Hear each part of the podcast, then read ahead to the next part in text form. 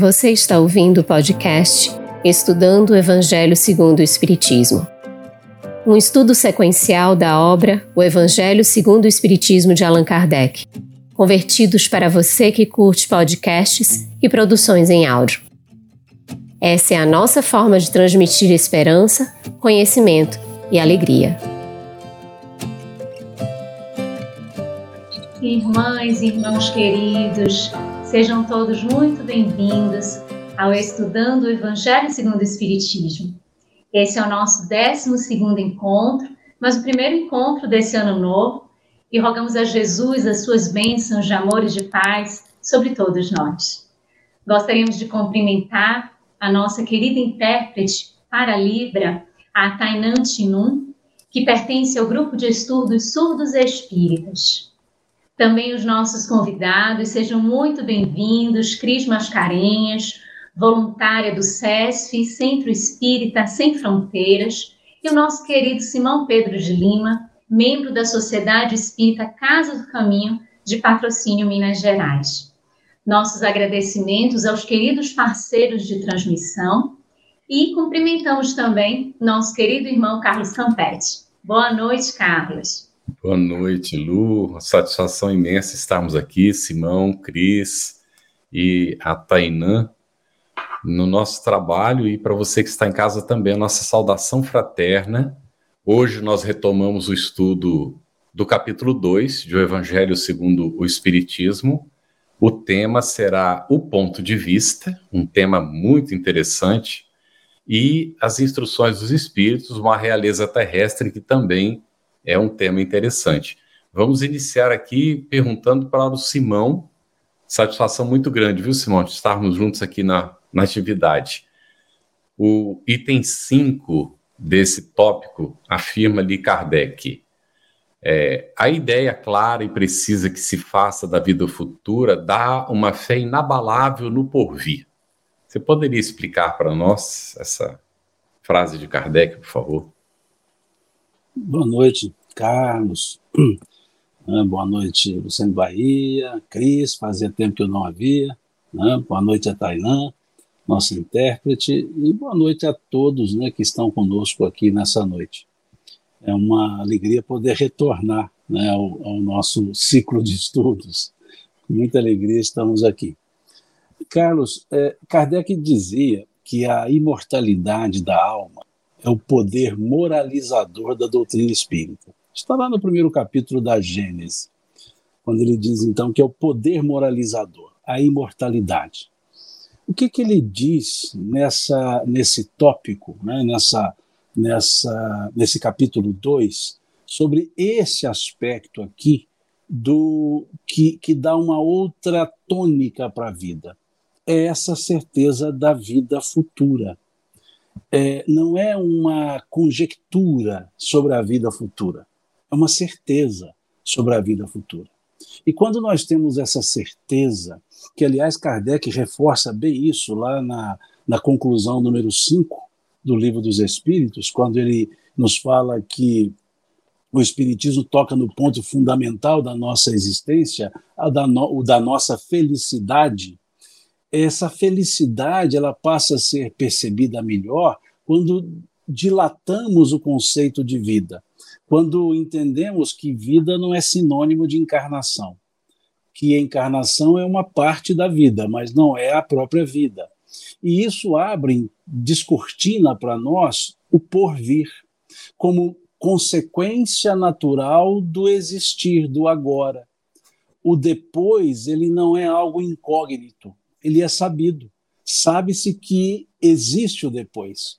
E isso gera uma nova perspectiva de vivência aqui na Terra, fazendo-nos é, perceber que estamos cumprindo uma etapa da nossa vida quando estamos na Terra.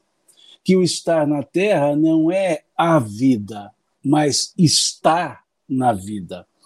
O estar na Terra é estar no curso da vida e enxergando esse, esse futuro, esse futuro que nós construímos por nós mesmos, aqui no momento encarnado. Então, isso abre uma nova ética relacional, uma nova forma de lidar com as vicissitudes da vida, percebe-se a transitoriedade do processo da vida material, percebe-se a realeza efetiva da vida. Então, é esse sentido que Kardec coloca aqui dessa fé inabalável no futuro, essa ideia do futuro, melhor dizendo, que dá uma fé inabalável, que dá uma segurança. E isso é fundamental. Mas pode, podem até muitos dizer, é, dizerem que as outras ideias espiritualistas também falam da imortalidade. E por que que no espiritismo seria o poder moralizador? Há uma diferença entre falar da imortalidade e demonstrar a imortalidade. Há muitos anos, o, um dos grandes líderes religiosos, Papa João Paulo II, ele disse: cremos na vida após a morte, porém não sabemos claramente como ela é. Esse é o aspecto que diferencia o pensamento espírita. Sabemos como ela é, esse é o ponto, por isso é moralizador. Nos leva a ter uma outra forma de conviver, de, vis, de vislumbrar, dá uma esperança, a esperança no aspecto da certeza, no aspecto de que nós continuaremos. Então, tudo isso forma o conceito que Kardec chama aqui de ponto de vista, como a nos dizer: dependendo do ponto de vista do futuro, é o nosso comportamento no presente. E se o ponto de vista é a continuidade da vida, o nosso presente deixa de ser limitado a berço e túmulo. Passa a ser um presente de um ser que sabe que o futuro é certo. Excelente, Simão. E o quanto isso é significativo para as nossas ações, como você muito bem pontuou. Aqui no chat nós vemos corações amigos, queridos e pessoas, Carlos e queridos convidados, Tainã, pessoas de diversos pontos do nosso país e também de outras partes do nosso planeta. Tem aqui Brasília, Distrito Federal, Sorriso, Mato Grosso, é, Rio de Janeiro, São Paulo, Rio Grande do Sul, e a gente vai encontrando aqui vários corações Portugal que vão aqui se cumprimentando e a gente quer aproveitar para reiterar que esse espaço para que a gente faça comentários, perguntas, vamos tirar as nossas dúvidas, vamos aproveitar os nossos convidados aqui para conversarmos um pouquinho sobre esses temas que vão nos conduzindo de maneira especial para as nossas reflexões, nas nossas atitudes, nos nossos comportamentos. Cris, mas nem todo mundo acredita, vê esse aspecto da vida futura e essa nuance que o Simão muito bem colocou para a gente. E o Kardec ele vai comentar sobre essas pessoas que não creem na vida futura. E ele diz: o orgulho e a vaidade feridos são outros tantos tormentos que transformam sua existência numa angústia perpétua. Poderia elucidar isso, Cris, para a gente? Boa noite, Lu, obrigada. Boa noite, Carlos, cumprimentando agora os amigos, né, Tainan, querido Simão, também estava com saudade de você e os internautas. Uma boa noite a todos nós, né? É, vai bem no cerne da questão, né, essa frase que você trouxe aí sobre orgulho e sobre a vaidade. Quando a gente lembra, né, meu reino não é deste mundo, lembro da cena, então a gente vê, é, quando a gente lembra quando Pilatos pergunta, és pois rei? E Jesus diz, meu reino não é deste mundo, Pilatos se tranquiliza. Porque ele vê uma indiferença de Jesus com relação às coisas terrenas, né? Então manda para Herodes, depois volta. Então Pilatos ele representa aí justamente esse poder temporário, transitório, né, mundano, é porque ele ali ele estava com medo da possibilidade de perder a governança por conta do, do orgulho, da vaidade, né? Então a gente vê uma conversa desconcertada entre Jesus e Pilatos, né, a ponto do Cristo se calar. Então, Pilatos é essa personalidade centrada, né, na majestade dele, que sucumbe mais na frente, versus Jesus, que é o Espírito, e fala para o Espírito que vence o mundo. Então, quando ele diz, meu reino não é desse mundo, porque se fosse a minha gente houvera combatido para impedir que eu caísse nas mãos dos judeus, Sou até estranho, porque, ora, Jesus não era judeu, ele já não estava nas mãos deles, né? E aí a gente lembra daquela, quando ele fala da parentela material espiritual. Quando ele fala minha gente, são aqueles que estão em comunhão com ele, né? Que fazem a vontade do Pai. Então, o judeu era uma circunstância, era a questão do mundo, né, da materialidade, e nós escolhemos o Barrabás, inclusive, né? E ele diz que meu reino ainda não é deste mundo. Então, já traz aí um outro componente muito forte desse capítulo, que é a fé, a certeza na vida futura, né? Que a gente tem justamente por conta desse ponto de vista, de um olhar diferente. Então, Pilatos, assim como nós, né, quando não consideramos essa possibilidade de uma vida espiritual após a morte física, nós focamos totalmente na existência atual. Nós vamos ficar presos às expectativas desse mundo, vamos querer preencher o nosso espírito e nossa alma, que deveria ser alimentada com as virtudes, com as coisas externas, com materialismo, com afeto, né, com nossas questões emocionais.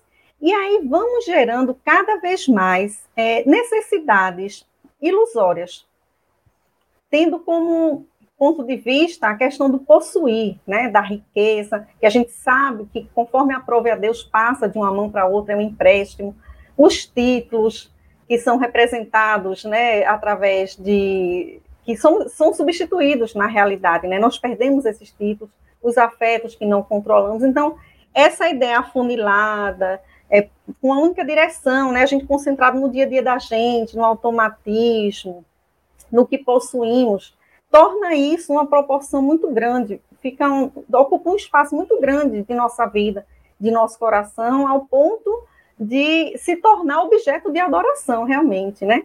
Então, a perda de um desses componentes, ou a ideia de perder aquilo que imaginamos que possuímos e não possuímos, e aquelas contrariedades do dia a dia, né, uma ambição que não foi satisfeita, uma injustiça que nós sofremos, essas ocorrências desagradáveis, elas ficam muito grandes e op nos oprimem muito.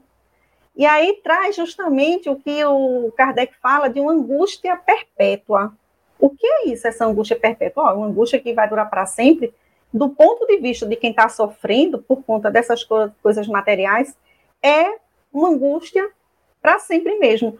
Quando a gente vem aqui para André Luiz nesse livrinho, ó, Vivendo o Evangelho, de Antônio Badu e Filho, André Luiz diz o seguinte: envolvido na tela destas frustrações, carregas a desilusão por fardo insuportável. Imaginas que toda a tua existência se resume ao acontecimento infeliz. Então ele fica, fica focado ali, né?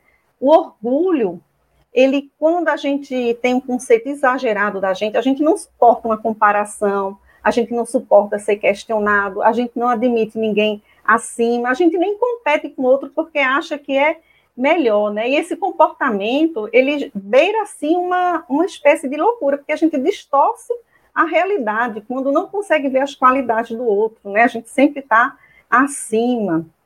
Então, quando um doutor da lei para finalizar, diz assim: pergunta a Jesus, mestre, o que preciso para herdar a vida eterna? E Jesus pergunta: o que está escrito na lei?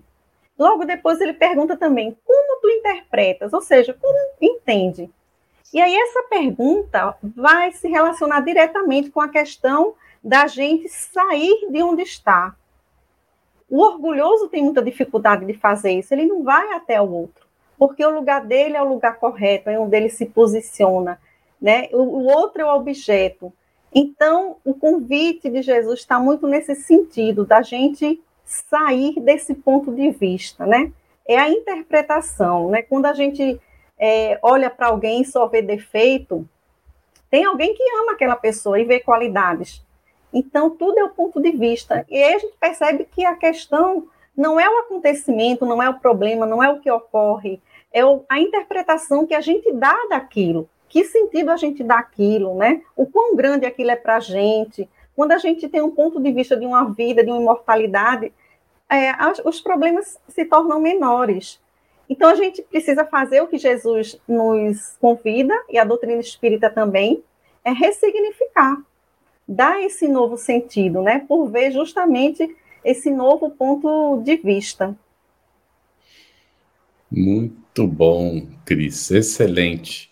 Mais alguns destaques aqui na nossa área de texto, né? pessoal se identificando do Uruguai, é, Pensilvânia, Aracaju, temos gente de Charqueado no Rio Grande do Sul, olha, país de norte a sul aqui nos acompanhando.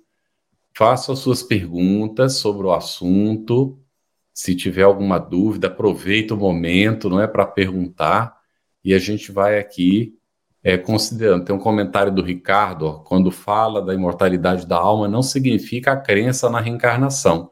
Né? De fato, né, como o Simão Pedro tinha comentado, ou seja, não garante que se aceite a ideia da reencarnação, né, que vamos reencarnar. Então, é, o Espiritismo apresenta essa visão bem mais ampla e, como Simão Pedro disse, com muita propriedade, evidencia, traz o fato, não é? Demonstra.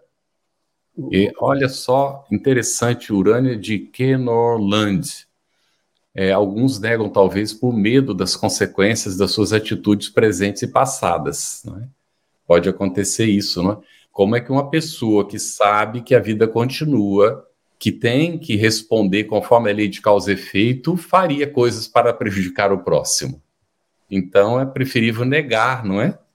Que isso exista. Muito interessante. Aqui tem um comentário para Luziane. É, aqui diz Luziane, qual da responsabilidade do espírita quando este tópico no testemunho, na divulgação da doutrina, no. Aí faltou um pedacinho. No Muito mundo. Bem.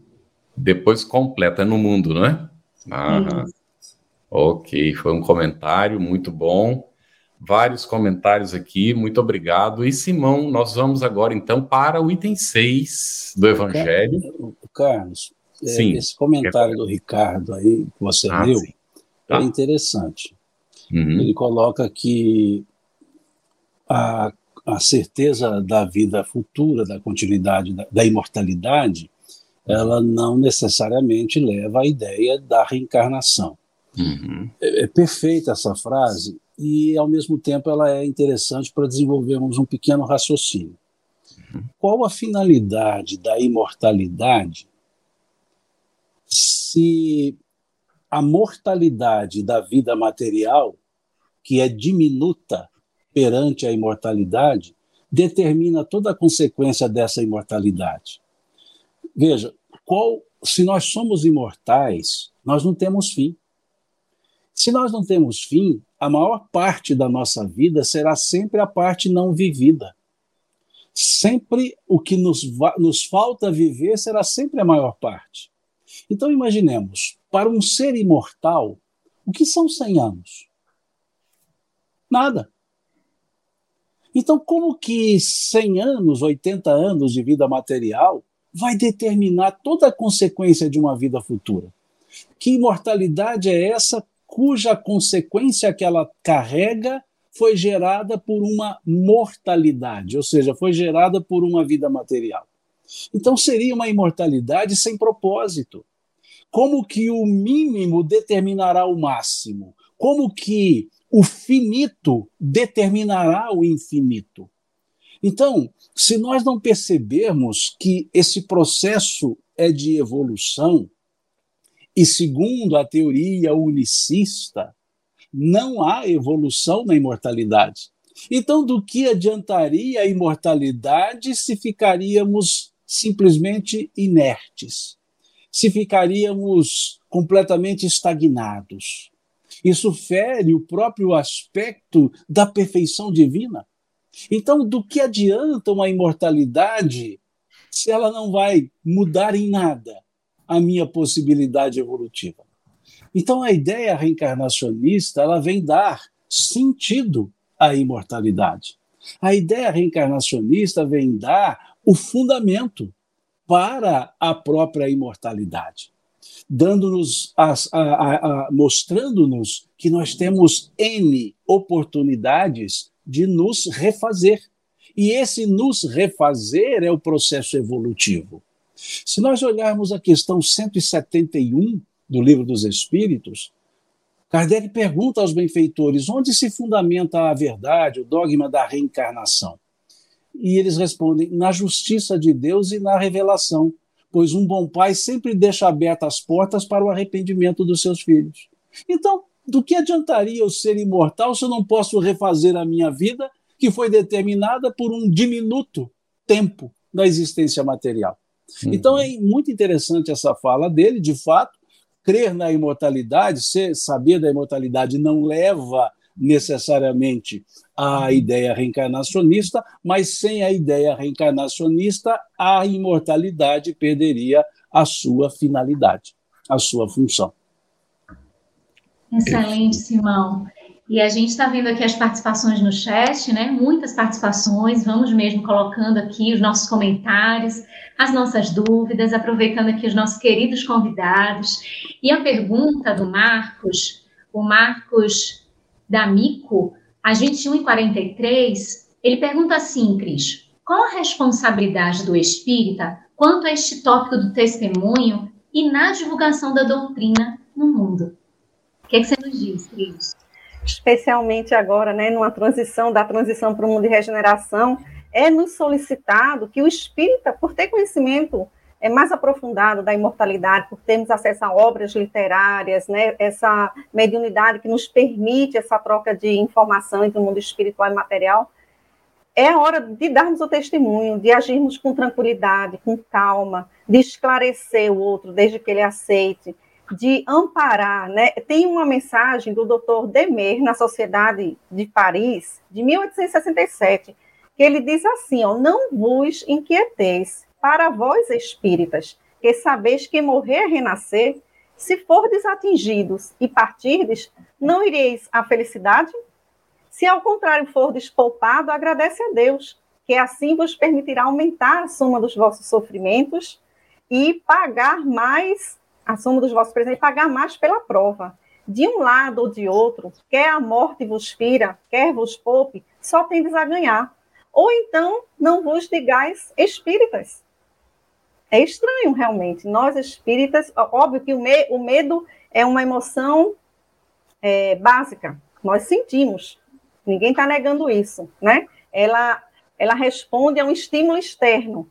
É, a questão é o que nós fazemos com medo, como elaboramos. E com conhecimento, com raciocínio, com inteligência, nós elaboramos, com acesso que nós temos a essas informações e devemos manter a serenidade e manter a, tentar contribuir para a serenidade do outro também, que caminha conosco. Muito bom. Simão, agora sim nós vamos lá para o item 6. É, há uma reflexão, essa questão da gente ter a segurança de que fica pouco tempo aqui na Terra, encarnação tão curta, não é? A certeza de estar por pouco tempo na Terra não faria o homem negligenciar os seus deveres terrenos, considerando essa questão da imortalidade? Bom, nós podemos abordar em dois aspectos que Kardec nos traz. O que ele desenvolve nesse item, que é demonstrar que aqui nós buscamos o bem-estar, e para buscar o bem-estar precisamos estar bem. E esse aspecto, e o outro aspecto nós podemos buscar na, na pergunta que Kardec faz aos espíritos, na questão 132 do Livro dos Espíritos, a finalidade da encarnação. Quando nos falam os espíritos que Deus nos impõe a encarnação com a finalidade de, de nos fazer progredir então, se estamos aqui para progresso, o primeiro ponto que nós já pensamos é não negligenciar a oportunidade de estarmos aqui, porque estamos aqui para progredir. Se olharmos a questão 230, Kardec pergunta aos benfeitores se na erraticidade, né, o espírito no estado errante evolui. Eles respondem que sim, segundo a sua vontade e em conhecimento, mas só o contato com a matéria lhe permite exercitar o conhecimento adquirido. Então vejamos que estar na Terra é para o nosso processo evolutivo, para o nosso melhoramento. Como negligenciar uma etapa que é fundamental para a nossa existência? Uma etapa onde nós vamos nos construindo. E então, além desse aspecto que os espíritos nos mostram, Kardec vem mostrar, né? ele vem associar a ideia do bem-estar, a ideia da lei de conservação, o instinto de de, de, de sobrevivência no aspecto material, nós trazemos os aspectos instintivos. Nós não perdemos as condições instintivas das nossas experiências anteriores. Então, existe um processo natural de, de permanência, de conservação, como temos um instinto de perpetuação. E isso é do mundo orgânico. Kardec, quando vai estudar o mundo orgânico, né, os seres orgânicos e inorgânicos, lá no, no, no livro primeiro do Livro dos Espíritos, ele, ele, os Espíritos nos mostram isso com clareza. Então, não há como negligenciar. Nós temos um impulso natural para valorizar a existência. E aí vem um aspecto. Esse impulso natural de valorizar a existência, se não bem entendido, pode nos levar à ideia materialista, à ideia de dar mais valor à matéria então, aí vejamos o campo de provas. Nós trazemos em nós a condição de entender o porquê de permanecer aqui, para justamente perceber que o aqui não é o determinante final. Veja a, a aparente contradição, veja o aspecto dialético que os espíritos nos colocam. Esse dialetismo de mostrar que aqui estamos, precisamos estar, mas não permaneceremos e lidar com esse preciso estar, mas não permanecerei, é justamente para lidar ou com o apego excessivo ou com o hedonismo, o aspecto hedonista, por assim colocar. Ou seja, nada interessa, o aspecto nihilista, nada existe depois, e aí, sobremaneira, valoriza aqui. Ou o aspecto de, já que aqui não é importante, eu vou viver com, como se já estivesse lá. Mas se eu viver como se já estivesse no mundo espiritual, eu não aproveito as experiências do mundo material. Se nós olharmos São Luís, logo logo chegaremos nesse capítulo, né, o capítulo 4, São Luís ele vai dizer no capítulo 4 do Evangelho, segundo o Espiritismo, que é por meio de uma experiência material que o espírito se realiza. Ele vai mostrar claramente isso lá quando vai trabalhar o nascer de novo. Santo Agostinho vai reforçar isso no capítulo 14 do Evangelho segundo o Espiritismo também, sobre o, a, esse momento importante da Terra. Então, se ele é um momento importante, e assim se entendendo, não há por que deixá-lo relegado a, a, a um nível de não importância, a um nível de não necessidade. Então, com isso, nós fortaleceremos estar na Terra porque a nosso bem-estar é justamente entender esse processo evolutivo. E aí, nesse, nesse dialetismo, para o bem-estar eu preciso estar bem, mas eu estarei bem se tiver o bem-estar. Então entra num aspecto dialético. E assim nós vamos crescendo. Então Kardec mostra claramente isso, né, que ao procurar o bem-estar, nós e com essa visão futura, nós não colocaremos o bem-estar exclusivamente na matéria, mas entenderemos que por meio desse exercício material nós podemos ter o bem-estar espiritual. E esse reforço vem no item 10 do capítulo 17, também do Evangelho segundo o Espiritismo. Uma mensagem belíssima, chamada O Homem no Mundo. E nos mostra a importância de sermos felizes como felizes podem ser as pessoas do mundo. É a frase que eles usam: sede felizes como felizes podem ser os homens no mundo mas eles deixam um alerta. Mas que em vossa felicidade jamais entre nenhum ato que possa fazer corar a face daqueles que vos amam e vos dirigem. Então eles mostram qual é o roteiro para viver aqui. Então eu sugiro que deem uma leitura no item 10 do capítulo 17 do Evangelho segundo o Espiritismo, nós vamos entender o bem-estar, o estar bem, a importância da vida material, embora sejamos seres espirituais. Excelente, Sibão. É, Cris, a Elaine Cristina, às 21h50, colocou. Sabe, tem uma dúvida. Quando praticamos o perdão e perdoamos aqueles que nos ofendem, mas daí contínuos, é, continuamos a ser ofendidos, daí nós perdoamos novamente. Até que ponto temos que ir numa situação dessa? Boa noite, Elaine é, tem uma diferença entre perdoar e aceitar. Então, eu vou perdoar 70 vezes 7 indefinidamente. Eu vou sempre perdoar, até porque isso faz parte do meu próprio processo evolutivo. Mas eu não preciso aceitar situações que me põem em risco, situações que é, correm contra minha minha saúde mental, minha saúde física. Então, não é concordar. Tem que pensar direitinho o que é perdoar. É não revidar, não é? É compreender a pessoa, é amparar no que, foi, no que for possível. Mas às vezes é preciso manter uma distância, e aí só nos resta orar pela pessoa.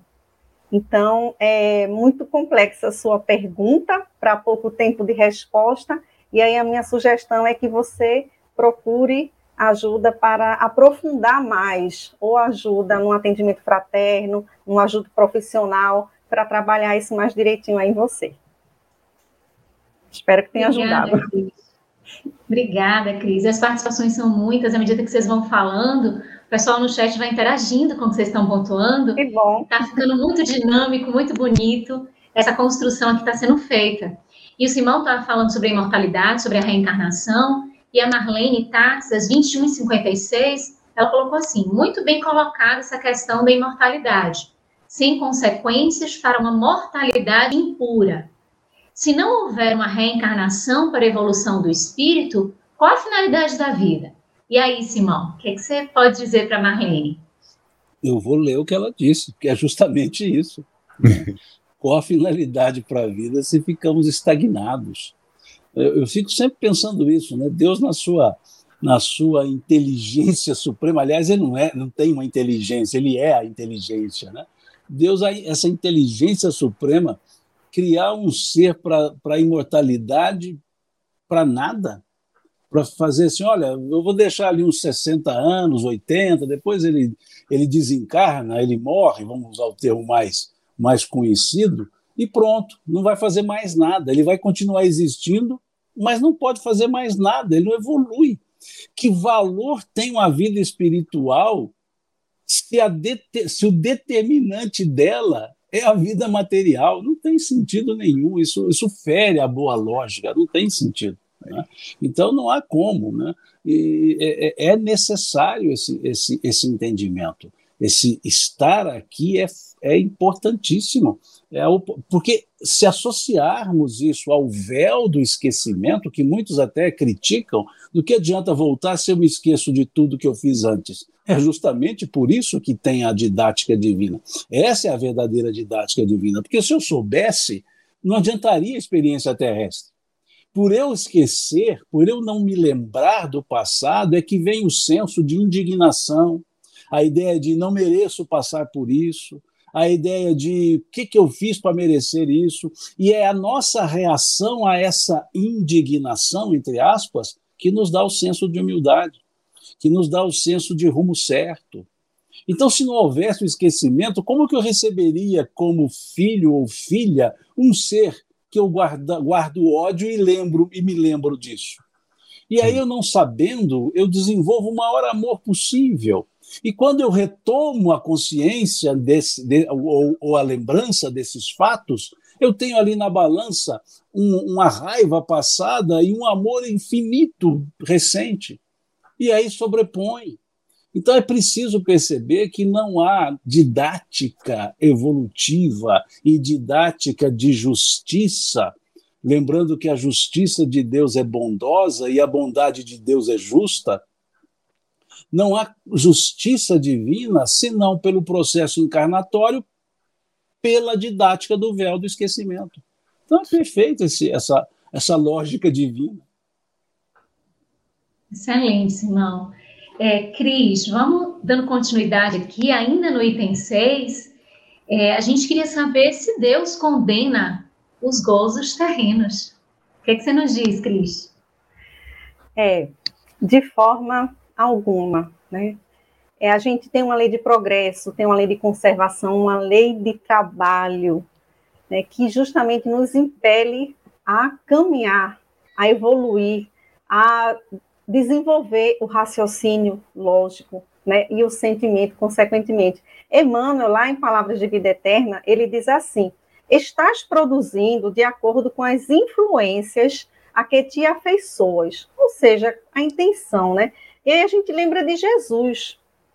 A gente precisa fazer bom uso do recurso, não desperdiçar. se estamos influenciados por Jesus, pelo Evangelho, mesmo aquilo que nos parece sem valor, que nos parece errado, nós podemos dar um novo sentido, podemos fazer de uma forma que vá é, beneficiar a nós e a outras pessoas, né? Nós não trabalhamos apenas para nos alimentarmos, para nos vestirmos, nós temos nossos desejos, nós temos nossa vocação que gostamos de desenvolver, aprender, evoluir. Nós precisamos da paz, do dever cumprido, contribuir com a obra de Deus na terra e através desses recursos que ele nos dá, né? E aí fala muito de uma coisa, volta para a fé, quando a gente trata da fé, que a fé é o que nos conecta com o futuro. A fé a gente coloca ela lá na frente com uma certeza de que algo vai acontecer, que pode ser um projeto, que pode ser uma meta, um objetivo, né? A fé que quer dizer que é emunar no hebraico, que fala de uma crença, de um sentimento, mas que fala da prática também e nos está inata no Evangelho segundo o Espiritismo diz que ela é a mãe da esperança e do amor ou caridade, conforme a tradução bíblica, né? Nós lembramos que a fé que é essa certeza de que algo vai ser feito, algo vai ser produzido, nós vamos produzir. A esperança é o combustível, é aquilo, é aquele suporte que nós temos para é, aguentar essa espera digamos assim. É, a esperança nos mantém ali firmes, né? E o amor, quando a gente concretiza. O Emmanuel, no Pensamento e Vida, que Chico Xavier psicografa, ele tem um capítulo chamado Propriedades, e ele fala que a riqueza é um empréstimo de Deus, ninguém detém, não é de ninguém. E aprove a Deus mudar de mão em mão, ela pula, conforme a necessidade, conforme lhe apraz. Né? Então, nós precisamos dar um bom uso. Quem tem riqueza pode através de uma empresa, gerar empregos, gerar bem-estar, gerar saúde, gerar o desenvolvimento de uma sociedade. Muitos desses já têm experiências em administração, experiências anteriores de outras encarnações mesmo, né? Mas podem falir. E quando esse mau uso é feito de uma forma egoísta, só pensando em mim, nos meus, na minha família, o Emmanuel nos diz que isso é uma apropriação indébita.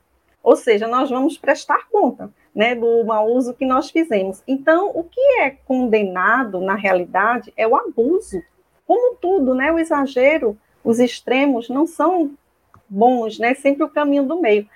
Porque às vezes confunde, a gente confunde esse gozo com prazer, né? Então, se a gente coloca as coisas materiais, o uso desses instrumentos, desses recursos que chegam até a gente, sempre na frente das virtudes, das questões divinas, das questões espirituais, nós vamos ter problema sim, mas condenado não é. A gente tem que fazer bom uso, né? Que tudo que a gente, que chega até a gente, que a gente transforme em bem para nós, para o outro, né? Em algo bom, em algo belo, e assim é, Deus age através de nós no mundo, porque nós estamos no mundo material, nós utilizamos dele né, para nossa evolução e para a evolução do, da sociedade, da nossa comunidade, do nosso planeta. Muito bem, Cris. Simão, no item 7, Kardec afirma que o Espiritismo dá uma base e uma razão de ser à fraternidade universal. Poderia comentar, por favor, explicar um pouquinho? Veja, Carlos, isso vem até ao encontro do que nós falávamos da imortalidade. Hum. E dentro daquela ideia do processo reencarnacionista. O, muita, pode se talvez trazer uma ideia que, ao olharmos essa imortalidade, nós ficaríamos um tanto negligentes com as nossas ações aqui na Terra, pensando, já que eu sou imortal e vou reencarnar várias vezes, eu vou diferir minha mudança mais para mais para frente. Já que eu tenho a imortalidade para me melhorar, eu vou aproveitar aqui por um certos algumas encarnações e deixo lá para frente para eu poder é, me melhorar. Então pode levar a ideia de associar a imortalidade à reencarnação, levar uma ideia de que quando eu achar que vale a pena, eu me modifico, já que eu sou imortal e terei N oportunidades. Só que aí é justamente nesse ponto da fraternidade universal que nós vamos perceber uma palavrinha da solidariedade. Solidariedade entre as encarnações, não a solidariedade entre pessoas. É, e esse raciocínio que Kardec desenvolve nesse item 7, ele encontra eco no artigo 9 do capítulo 7 do livro Céu e Inferno, quando lá se diz que as encarnações são solidárias entre si, porque pertencem ao mesmo espírito. Então, eles dizem que não há uma só falta que não tenha consequências funestas, que serão reparadas na encarnação em uma próxima encarnação ou em outras encarnações. E eles dizem, porque as encarnações são solidárias entre si, porque pertencem ao mesmo espírito.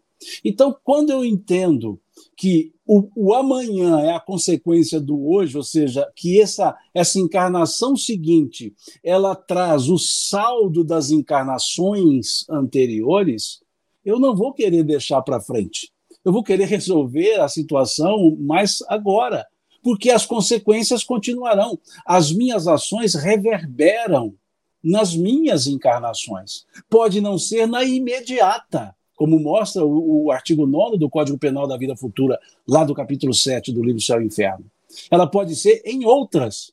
E aí vem aquela, até aquela saída. Eu, na próxima está tudo bem, mas na outra talvez não. Então é preciso perceber essa solidariedade universal. E Kardec usa uma frase interessantíssima nesse item 7. Quando ele diz aqui que essa vida é senão um elo no conjunto harmonioso da grandiosa obra de Deus. Veja que interessante. Então, cada encarnação forma elo. Elo. E é justamente isso que nós precisamos perceber, que eu posso fragilizar esse, esse meu processo quando o elo chamado encarnação atual não foi bem, não foi bem estruturado. Então eu não vou deixar para a próxima, eu não vou diferir, não vai haver um diferimento de virtudes. Nós vamos tentar desenvolvê-la sim. E um outro aspecto, não há tempo para evolução, significa que ela pode ser mais rápida também quando se dá o efetivo valor, quando se entende efetivamente. Há aqueles que evoluem de maneira mais demorada por esse pensamento de reticência, ou de renitência, ou de recalcitrância, como disse o Cristo ao apóstolo Paulo, né? não, recalcitre, não recalcitre no mal, né? Então, é, é, importante percebermos isso, que ele fala dessa universalidade, dessa ideia do, do, do, que o Espiritismo amplia os horizontes, mas ele cria o elo. Ele vai dizer: olha, essa encarnação não se aparta das próximas, como não se apartou das anteriores. Então, nós criamos um contínuo evolutivo, um contínuo existencial. E se eu é, fico recalcitrante nesse sentido, eu vou demorar mais no processo evolutivo. Então, há um determinismo, todos evoluiremos, mas pelos nossos esforços. E não evoluir é contrariar o impulso natural da nossa própria natureza, da nossa própria essência, melhor dizendo. Porque nós somos seres naturalmente levados à evolução, ou temos o potencial evolutivo questão 116 do Livro dos Espíritos. Haverá espíritos que permanecerão para sempre nas camadas inferiores da evolução? Não. Todos evoluirão, é a resposta deles. Então, se todos evoluirão, que nós temos o germe, nós temos o impulso evolutivo em nós. E por que temos o impulso evolutivo? Porque todo criador coloca a sua característica na criatura. O Criador, Deus, é eterno. A característica da eternidade para nós é a imortalidade. Nós não somos eternos. Nós, nós tivemos começo. Eterno não tem começo, não tem fim. Nós tivemos começo. Então, veja, a imortalidade é um atributo da eternidade. Então, aquele que tem a essência, que é o Criador, a eternidade, nos deu como atributo a imortalidade. Então, por isso, todos nós trazemos um impulso evolutivo. E quando recalcitramos na evolução, quando não exercitamos a evolução, estamos contrariando a nossa própria natureza. E isso gera dor, isso gera sofrimento. Então, por que diferir se eu posso evitar todas essas questões valorizando a encarnação presente e não esperando por outras oportunidades se eu posso trabalhar agora? Excelente, Simão. Olha como esses comentários a respeito do ponto de vista vai nos conduzindo para essa percepção ampliada que vai fazendo com que nós olhemos o nosso mundo íntimo, a nossa realidade interior. Então, aqui o chat vem falando sobre reforma, sobre transformação, sobre mudar a si mesmo, mudar o outro.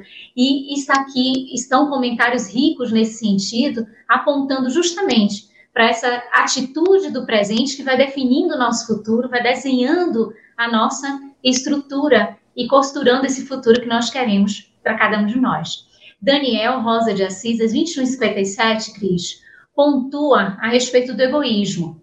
Se seria a causa de não se crer na vida futura do espírito, com a predominância, então, acho que da vida material, nesse caso, sobre a vida moral. O futuro real que destrona o apego e consola as aflições mais árduas. Então, ele traz aí, o, o egoísmo seria essa causa de não se crer na vida futura do espírito? Fechado. Você está silencioso, é. Desculpa.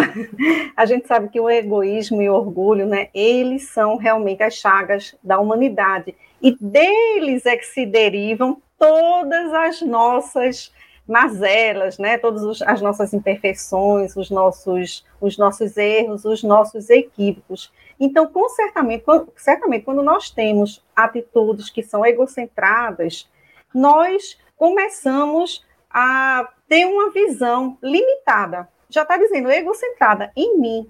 Então, eu não enxergo muito além. Eu não presto atenção no que o outro diz. Eu não quero me aprofundar. Né? Eu não quero estudar.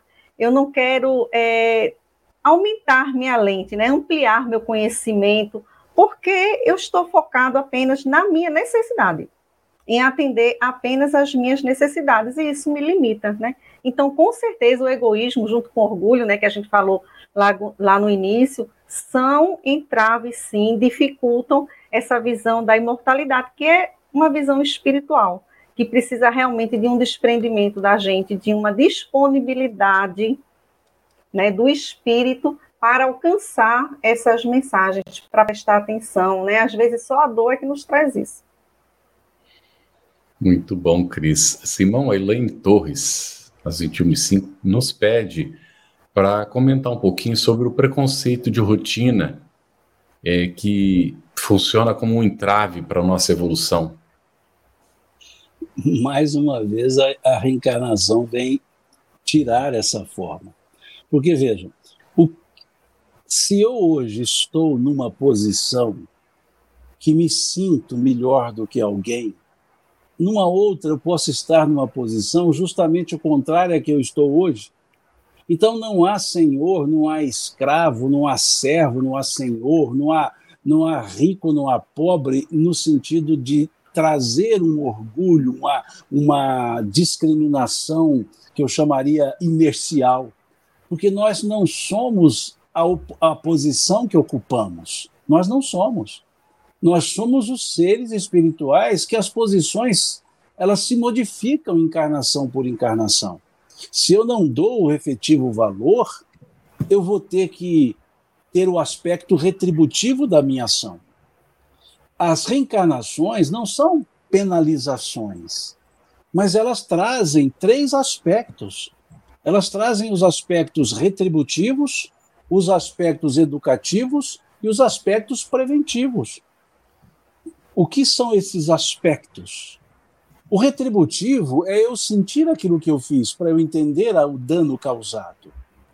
Mas esse processo retributivo não é pena de talhão, é pura e simplesmente o reflexo. O aspecto educativo é justamente a partir daí perceber o que não se deve fazer, o que se deve recompor. E o aspecto preventivo é, sabendo disso, não começar a fazer. Então, nós estamos numa encarnação em que semeamos e colhemos. Colhemos o, o passado, semeamos o futuro. Então, isso dá uma noção da, não, da, da impropriedade, do absurdo, da discriminação é, é, inercial, essa discriminação por assim dizer, estrutural. Com a reencarnação, vai nos mostrar que nós ocupamos papéis na sociedade, mas não somos os papéis ocupados. E que esses papéis se modificam. E se a gente percebe isso, e estamos numa condição, por assim dizer, melhor, melhores nós seremos com os outros para que eles não fiquem nas posições não boas. Mas quando abusamos da nossa posição, há um retorno natural. O aspecto retributivo, não é punitivo. A lei de Deus ela é retributiva. Pra, por quê? Porque aquilo que eu faço é algo que me é trazido de volta para eu repensar. Quando observamos o artigo 16 o artigo 17, os dois artigos desse Código Penal da Vida Futura, lá do livro Céu e Inferno, capítulo 7, nós veremos os três aspectos para lidar com, esse, com essas, essas questões: arrependimento, reparação e expiação. A expiação é sempre residual. Se houve o arrependimento, haverá a reparação. Quando não há o arrependimento, sempre será necessária a reparação, então, não havendo arrependimento, a expiação leva ao arrependimento pela retribuição. Uhum. Quando eu me sinto com a retribuição, eu me arrependo. E ao me arrepender, eu reparo. Não há reparação sem arrependimento, mas a ordem natural é arrepender reparar. E a expiação seria residual. Mas normalmente negamos isso, então expiamos e arrependemos, para depois reparar. Então não há porquê essa essa, essa discriminação é, é, é, é, inercial, porque senão nós teremos o aspecto retributivo, ou seja, a expiação, me chamando a atenção para a impropriedade, para que eu me arrependa e refaça. Então, para que refazer se eu posso fazer? Por que deixar para depois? Por que refazer? Então, valorizemos a nossa posição. A ideia da riqueza é interessante, os espíritos trabalham essa ideia de uma forma muito interessante. Eles dizem que é preciso saber dar valor quando se, quando se tem. É preciso prescindir quando não tem. E é preciso abrir mão quando for necessário. Então ele diz que aqueles que trazem esses três elementos são ricos dão valor quando tem, prescindem quando não tem e abrem mão quando é necessário. Então vejam, por que então termos essa, esse aspecto discriminatório se são papéis que nós ocupamos transitoriamente uhum. no curso da nossa existência, da nossa vida? Quanta lucidez, Simão, você nos traz nessa, nessa resposta. E aqui os nossos amigos internautas foram colocando, Leonida, Danina, Francis, Marlene, todo mundo concordando e até chegando a dizer que seria bom se nós chegássemos a esse consenso, a essa percepção mais aprofundada das relações. Nesse finalzinho do item 7, Cris, aí do ponto de vista, tem uma reflexão sobre a solidariedade entre as partes. E Kardec coloca que, ao tempo de Jesus, a humanidade não poderia compreender essa solidariedade entre as partes de um mesmo todo. Por que isso, Cris? É verdade, essa solidariedade que Simão já falou aí, né, a solidariedade entre as nossas encarnações, mas tem, que é regida pela lei de Casa Feita, tem a solidariedade também entre nós mesmos, ou seja, através das relações, porque Emmanuel nos diz que nós somos devedores uns dos outros. Então, enquanto tiver alguém sofrendo no mundo, eu ainda não posso ser feliz, né? E também a, a solidariedade dos mundos, do universo, né? Das moradas do Pai, que vai ser tratado mais na frente. Mas naquele tempo, né? Aqueles, aquelas pessoas estavam ali necessitadas das leis mosaicas rígidas, severas, para que se comportassem minimamente de uma maneira civilizada. Né? Então, tinha uma infância espiritual, eles vinham de escravidão só do só mais de 400 anos com os egípcios, né? depois os babilônios, romanos. Então, havia uma infância realmente psicológica. Né? Então, por causa disso, desse entendimento limitado, Jesus evitou aprofundar as lições libertadoras. que a doutrina espírita traz para nós, né? Mesmo para aqueles espíritos que ele falava às vezes, muitas vezes, na realidade, fazia o evangelho todo dia, reservadamente, explicava, eles não compreendiam, terminaram sem compreender, da mesma forma, né? Então, o que, é que Jesus faz? Que aí é uma reflexão aqui de Joana de Ângeles, nesse livro aqui, ó, Jesus e o Evangelho à luz da psicologia profunda, de, de Val Pereira Franco, faz a psicografia.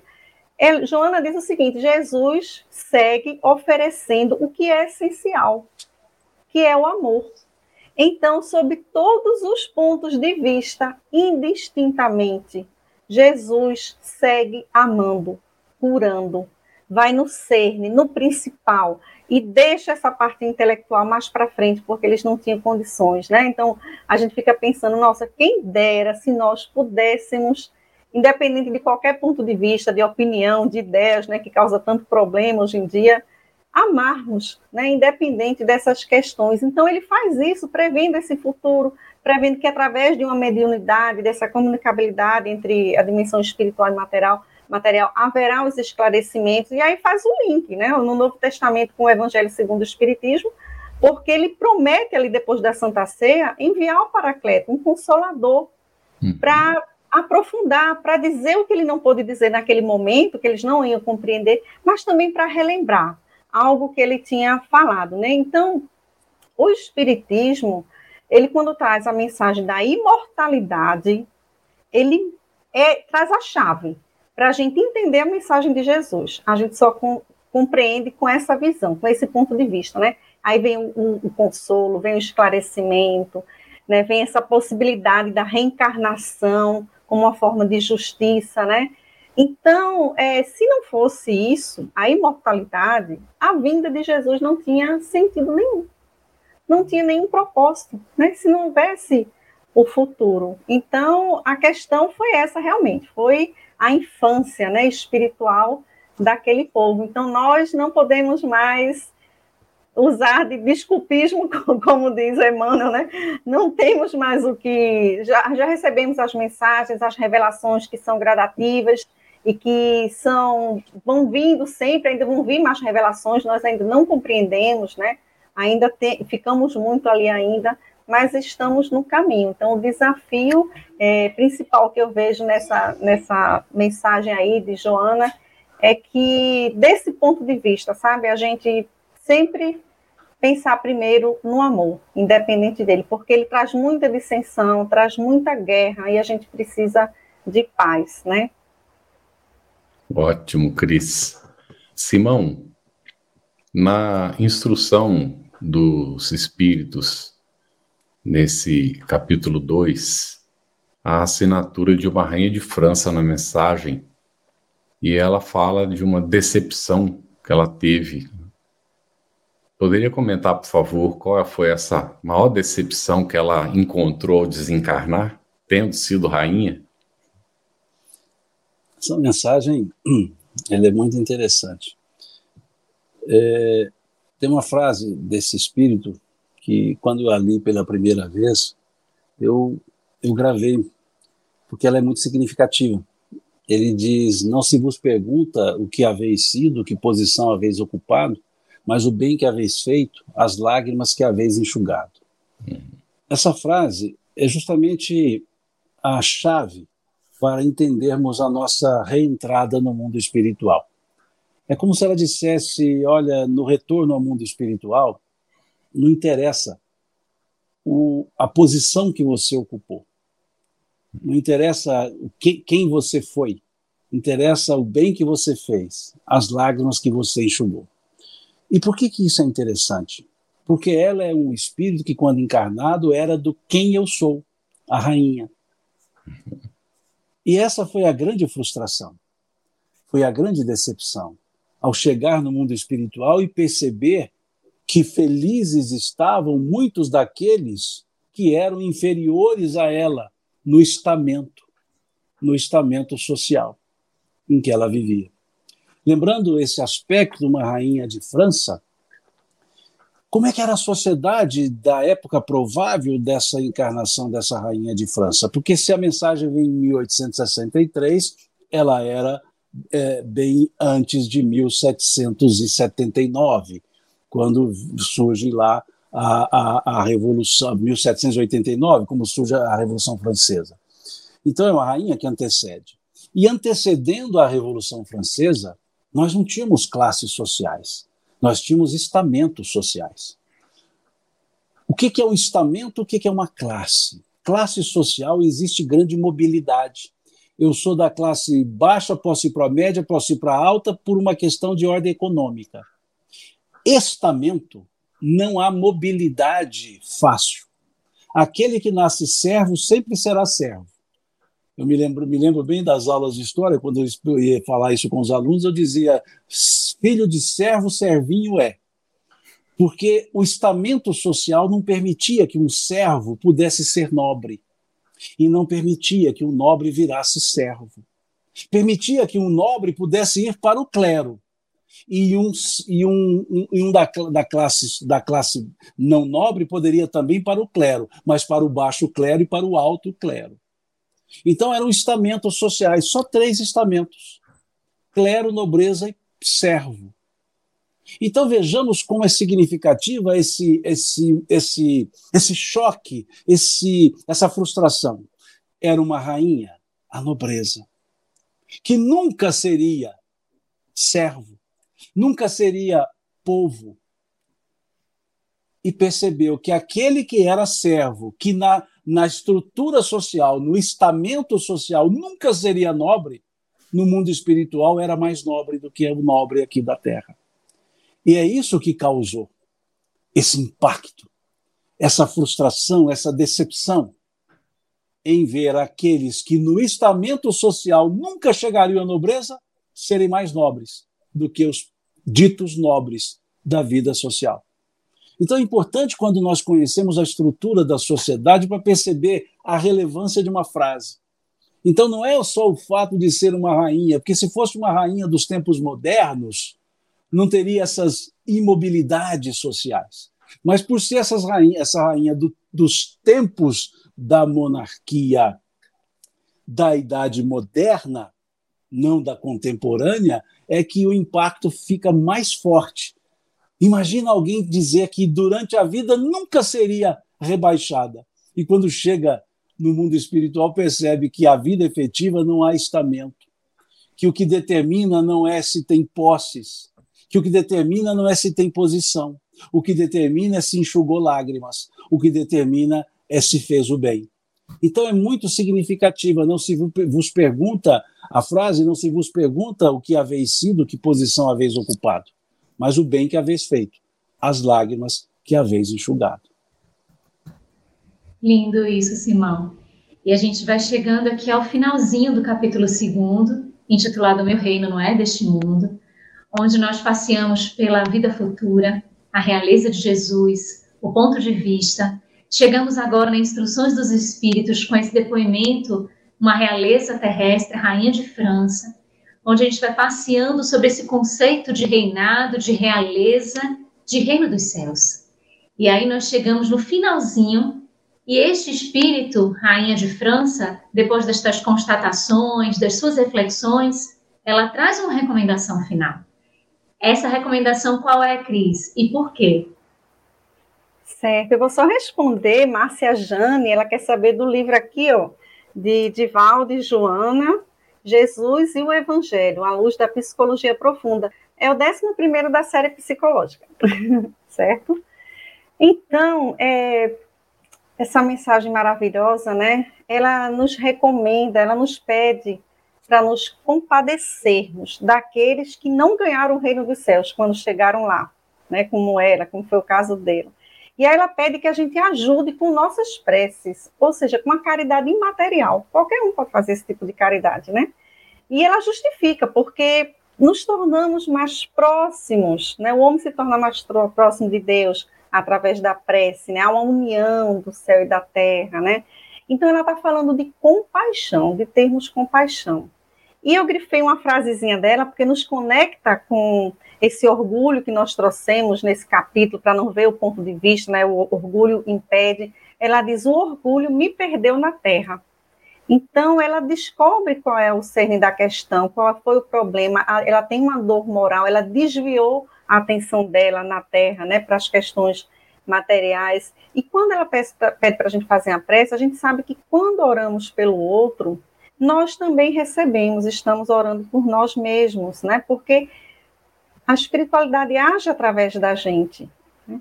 É, não precisaríamos sofrer para aprender, poderíamos observar e com esses gestos irmos amparando também, usar da sabedoria com o erro alheio, né, para não cometer.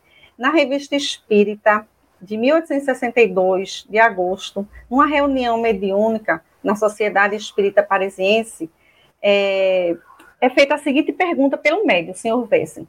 Ele diz assim: continuamente os espíritos pedem preces aos mortais. Será que os bons espíritos não oram pelos sofredores? E nesse caso, por que a dos homens são mais eficazes? E aí quem responde é Santo Agostinho.